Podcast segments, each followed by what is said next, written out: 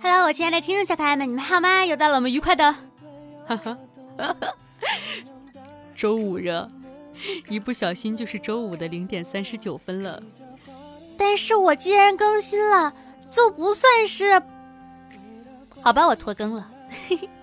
在今天节目开始之前呢，我要先稍稍的打一个小广告。不知道你们有没有看《青春有你》呢？如果没有看的话，也不重要。大家记得去给我的小姐妹李依晨投上一票。李依晨就是那个华科学霸女 rapper，为了上节目，把自己微薄的嫁妆全部都拿出去了。嗯，拿出去自己的嫁妆，倾其所有上节目。大家 pick 她一下，为她投上宝贵的一票。康桑思密达。什么？在哪里投票呀？当然是在爱奇艺投票啦！你一票，我一票，依晨她就能出道。你不投，我不投，他的嫁妆就没了。隐约觉得好像不是很押韵的样子，算了，管了。最近哈，阿根廷的这个精神科的医生呢，发了一个就是医生协会的通知，就叫做阿根廷精神医生协会的通知，说，亲爱的公民，如果被隔离期间您开始和花束聊天，这很正常，无需致电，只有在那花束开始回答您的情况下。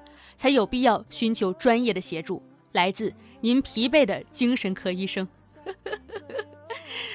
怎么回事啊？怎么就成了精神问题了？就想跟好朋友聊聊天，这算是问题吗？你说是不是？我养的小花，哎，小花你怎么不回答我呢？你怎么回事？你怎么不说话呢？啊？Hello，亲爱的听众小可爱们，你们好吗？这里依旧是你温馨治愈、正能量、暖心暖温暖微我的小电台，我依旧是你们的小可爱兔小慧，么么哒。在前天，我终于。结束了我长达十四天的隔离时间，就是我终于结束了隔离，可以出去开心快乐的玩耍啦。然后刚好就是正好是有朋友就是找我出去，就是要那个一起大家一起见个面啊，聊聊天什么的，就有点事儿要说嘛，有些工作要处理，对吧？啊，其实就是出去想吃顿饭，出去溜溜弯儿，嗯。然后出去之后呢，我们就约在了北京最繁华的地带三里屯儿。然后到了那里之后呢，发现人也非常的少，基本上没什么人在那儿。就感觉跟平常的三里屯确实是不一样，然后大家呢每一个人都戴着口罩，我就站在那个优衣库门口，在那等我朋友嘛。我感觉路过的哈都是明星，大家戴上口罩都嘎嘎的帅，特别的好看，你知道吗？特别养眼，尤其是大家穿的都很潮哈，口罩一戴，我就觉得嗯，大家每一个人都是一副要出道的样子，真心的好看呀，真香。虽然说吧，就是看着大家都觉得像明星。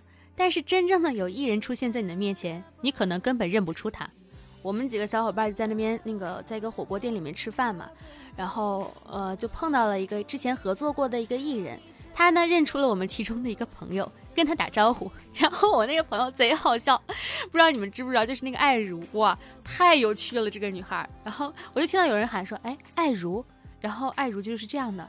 啊啊啊！你好，就是啊，他他好像没说你好，就是啊啊啊，就是尴尬而又不失礼貌的点头。然后其中一个没有和这位艺人合作过的一个男生呢，就认出了他来，然后就跟我们说啊，那不是那谁谁谁吗？然后我们几个人恍然大悟，哦，是你呀！所以艾如根本就没有认出他来，然后还一直在那啊啊啊，在那里尴尬的点头，尴尬的笑。所以说明了什么呢？说明各位艺人朋友们，现在你们可以出去放心的玩啊。没有人会认出来的，多好开心！然后我们几个呢，是我们是一共四个人，呃，就是去了一家火锅店吃火锅，就是想聊聊天嘛。然后去那个火锅店之后呢，为了响应这个疫情的这个号召哈，就是每一桌呢，用餐人数最好是两个人，最多不能超过三个人。我们四个人怎么办呢？于是另外一个人就被派去了隔壁桌。啊，中间隔着一个就是那种围栏，就真的就是隔壁桌吃火锅，他就把一个碗放到我们这里，我们把菜放到他的碗里，他再拿走，这样尴尬的吃完了一顿饭，仿佛只是一个来拼桌的，哎，拼桌都不是，仿佛只是一个来蹭饭的。但是这样是非常有必要的哈，就是一定要响应这样的积极的，千万不能在外面聚餐，然后尽可能的还是不要外出，除非真的是有些事情，我们也是因为有点事儿，就是所以才会出去见一面的。嗯，不是说没事闲着就在外面浪，必须要起到一个好的引导作用。毕竟我这也是这个微博粉丝两千两千两百八十一的网红呢，嗯。顺便打个广告，还没关注我的微博吗？微博是浮夸的大哥兔小慧，赶紧去关注，让我成为网红。我发现晚上录节目会有一点点的亢奋，我也不知道为啥。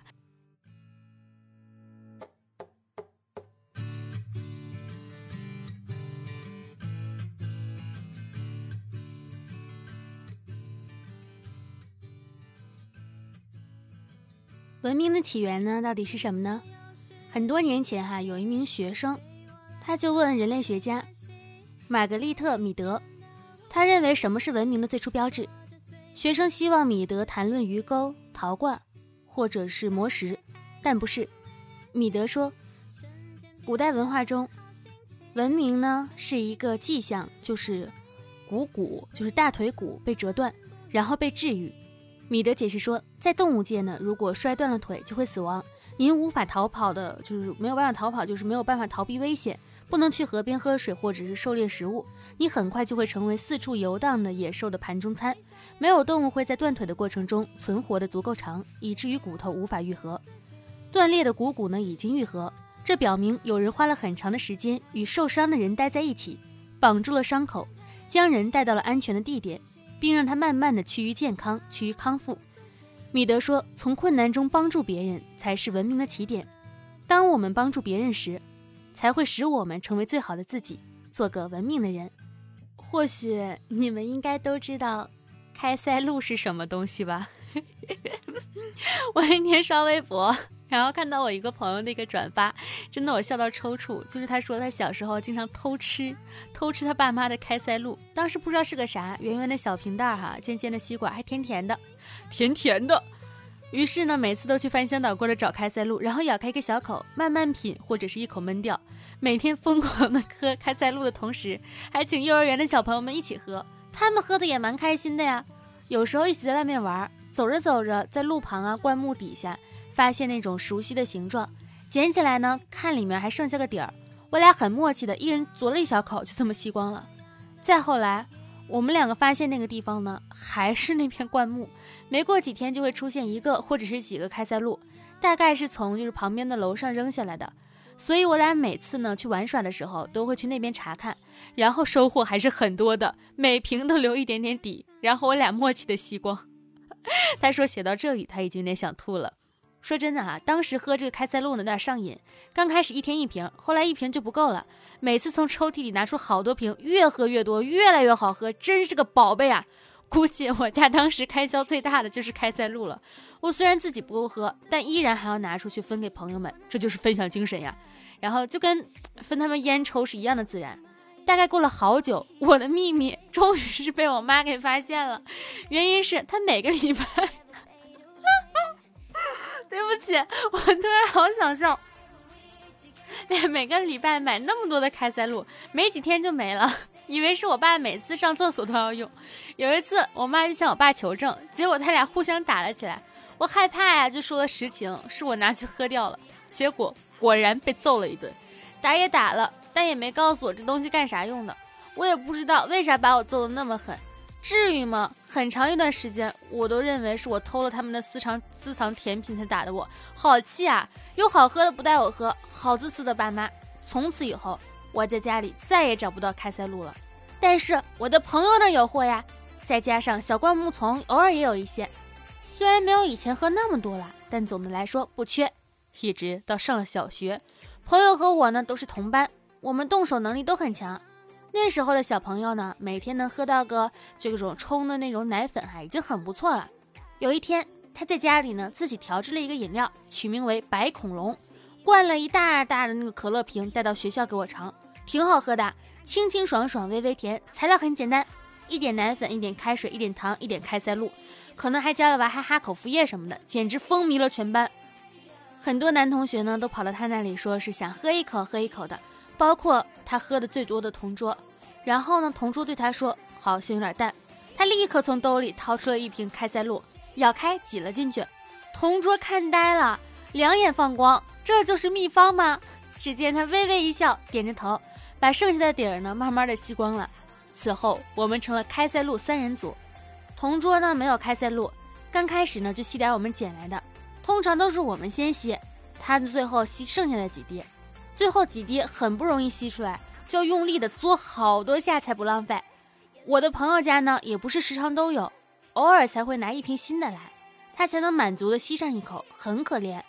那么我到底是什么时候，我才知道开塞露是干嘛用的呢？直到有一天，我们拿给同桌喝，他却怎么也不肯喝。我想，怎么可能呢？为什么呢？他是不是受到了屈辱？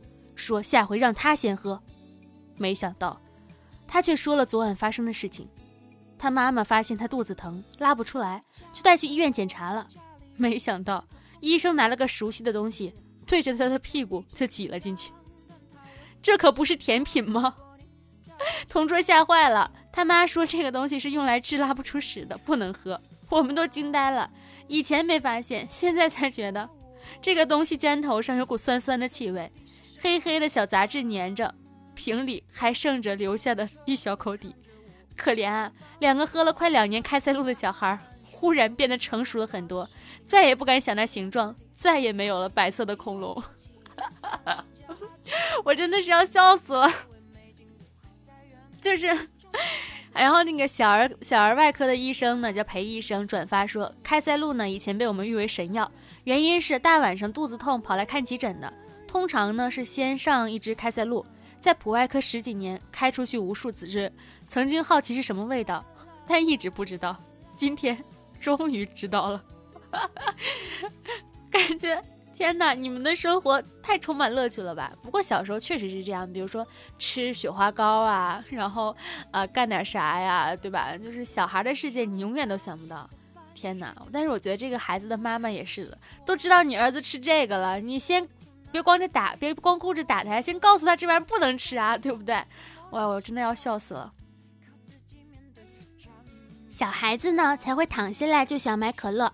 成熟大人都是躺下来直接秒睡着，这么一想，我还不是大人，我经常深夜还不睡觉，而且没有很困。比如现在凌晨一点十六分，我还精神的在录电台。嗯，我就是一个八岁的少女。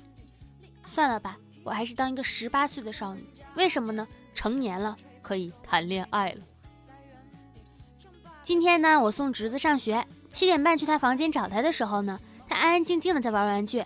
看了我一眼，说：“我想说让你睡到八点，骑车去学校的路上，一如既往的跟他聊天。后来他忍不住说：‘你可以骑得快一点吗？我担心迟到。’转眼间，当初那个每天都在尖叫中爆哭的小孩，变得好成熟，有点不习惯。